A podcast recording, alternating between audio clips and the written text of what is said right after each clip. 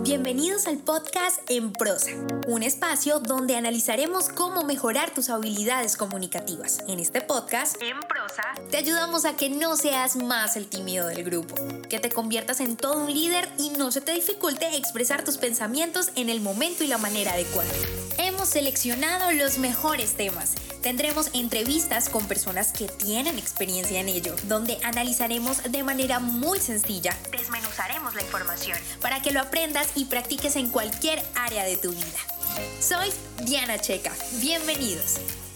Hey, hola, hola y bienvenido al podcast en español donde te enseñamos a comunicarte mejor. Estamos en modo en prosa y eso quiere decir que es una semana más para aprender herramientas comunicativas que de seguro vas a poner en práctica en cada uno de los contextos sociales donde te relacionas. Justamente para esta semana he traído un tip muy importante que me han pedido mucho acerca de cómo lograr tener una actitud correcta cuando voy a hablar con alguien. Y es que todos necesitamos una actitud positiva frente a los retos. Y decirlo es mucho más sencillo que ponerlo en práctica, pero estoy segura de que te gustaría siempre tener un estado emocional que te permita superar de manera satisfactoria al hablar con tu jefe o pronunciar un discurso incluso dirigirte a la persona que te gusta. ¿Por qué no? Todo esto es importante siempre estar con una actitud correcta. Porque precisamente la idea es que la persona que hable contigo se lleve un gran número de emociones, y ya te lo he dicho en algunos episodios, pero las pasiones son los grandes y verdaderos oradores. Y con esta técnica que te voy a enseñar, vas a aprender que cuando no tienes ese valor, cuando no es tu mejor día porque estás bajo o baja de nota, Incluso cuando vas a dar un discurso y estás bastante nervioso y estás pensando en quedarte en blanco o que harás el ridículo, que te vas a equivocar, entre otros pensamientos saboteadores que te impiden lograr tus objetivos, vas a descubrir que con esta técnica va a ser mucho más sencilla. ¿Y de qué técnica te estoy hablando? Te estoy hablando de una técnica de programación neurolingüística o PNL, como muchos le llaman, que a decir verdad yo la he usado mucho y me funciona de maravilla. Se llaman los anclajes. Algunas personas le llaman anclajes emocionales, pero realmente la técnica se llama anclajes y en su definición más simple viene de la palabra ancla y sirve para fijar una embarcación a un punto deseado. En este caso, a una emoción deseada. Aquí va mi paso a paso para realizar un anclaje que va a cambiar tu actitud antes de hablar con los demás. Número 1. Reconocer emociones. Es importante en este punto saber cómo sientes física y psicológicamente.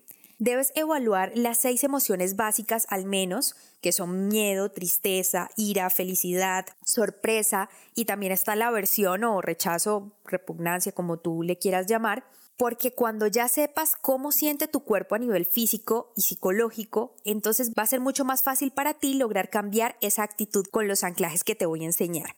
Para eso es importante que hagas el siguiente ejercicio. Tomes un cuaderno y uses seis hojas diferentes para cada una de estas emociones que te acabo de dar y en cada una de esas hojas escribir los números del 1 al 10. ¿Esto con qué fin? La idea es que el 1 sea el nivel más bajo y el 10 sea el nivel más alto de la emoción. Es decir, si yo la tristeza en el nivel más bajo la siento como una nostalgia, debo escribir de qué manera mi cuerpo siente esa nostalgia.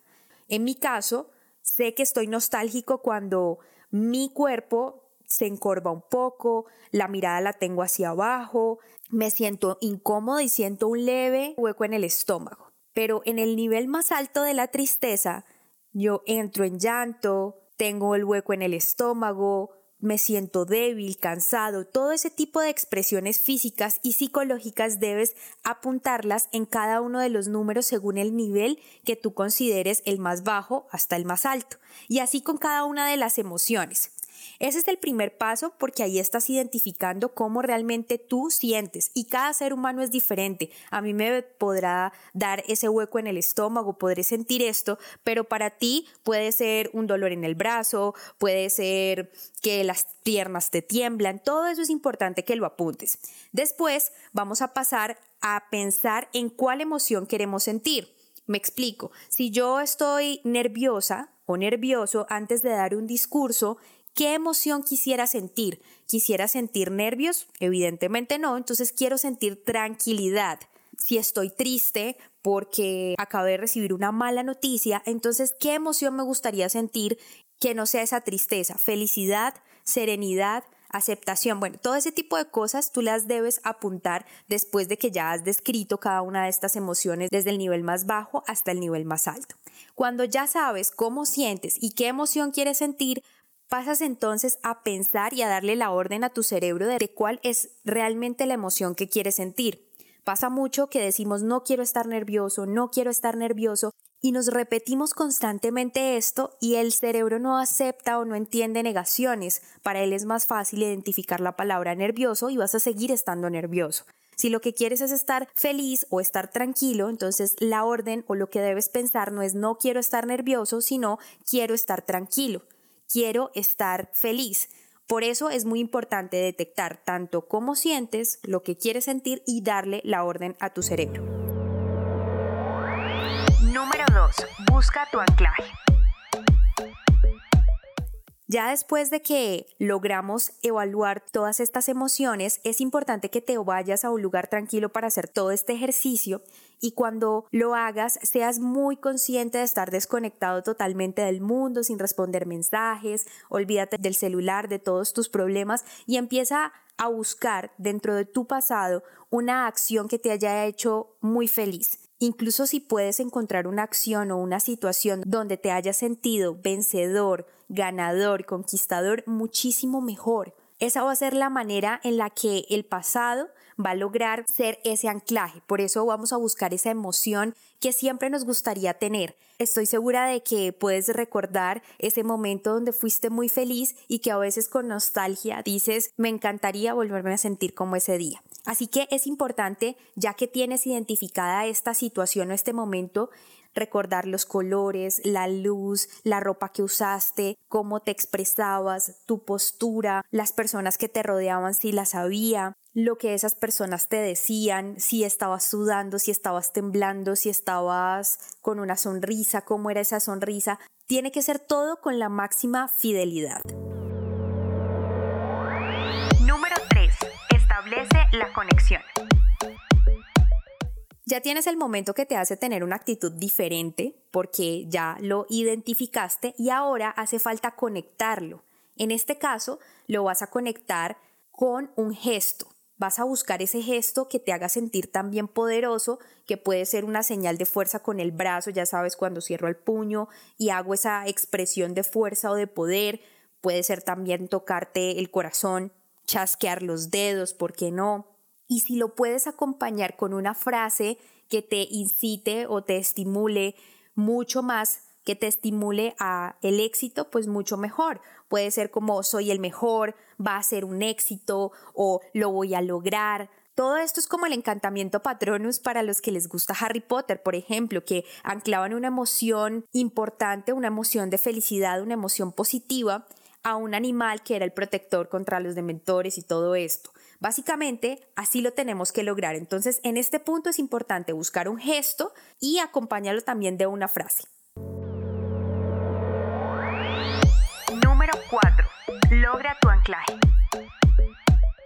Ya cuando tengas definido ese gesto y esa emoción, como te decía, ahora la idea es que realmente lo adhieras a tu mente, lo adhieras a tus emociones y cómo lo vas a hacer. Bueno, vas a cerrar los ojos, vas a hacer el chasquido de los dedos, vas a decir soy el mejor, soy el mejor, soy la mejor, soy la mejor y te lo repites de tal manera que cuando lo hagas empieces a recordar ese momento de felicidad, ese momento poderoso que te hace sentir diferente. Mientras recuerdas, te repites esa frase que tú decidiste en el paso anterior y haces el gesto de poder o haces el gesto que va a ser tu anclaje, que en este caso es el chasquido de los dedos, pero tú puedes escoger el que más te favorezca. Esto con el fin de que logres interiorizarlo de tal manera que sea como lo hacen los actores, por ejemplo. Ellos necesitan todos estos anclajes porque es una técnica muy buena para lograr cambiar de emoción de una manera fácil y rápida, fluida. Y ellos incluso hasta tienen anclajes con objetos o tienen anclajes con la ropa que usan en los ensayos Entonces cuando se cambian, automáticamente hacen el anclaje con esa emoción determinada para la escena que deben hacer. Así que la invitación es a que tú también lo hagas, lo practiques y lo adhieras. Estos anclajes son importantísimos que los pongas en práctica en cualquier aspecto o área de tu vida porque te pueden ayudar a superar entrevistas de trabajo o afrontar una conversación difícil dirigirte a la persona que ni siquiera te atreves a mirar porque te sientes intimidado. Así que utiliza estos anclajes para estimularte y lograr todos esos objetivos que tú sueñas. La idea es autoprovocar estos estados de ánimo en situaciones que tú las necesites o que sientas necesario tener una actitud correcta frente a una situación adversa.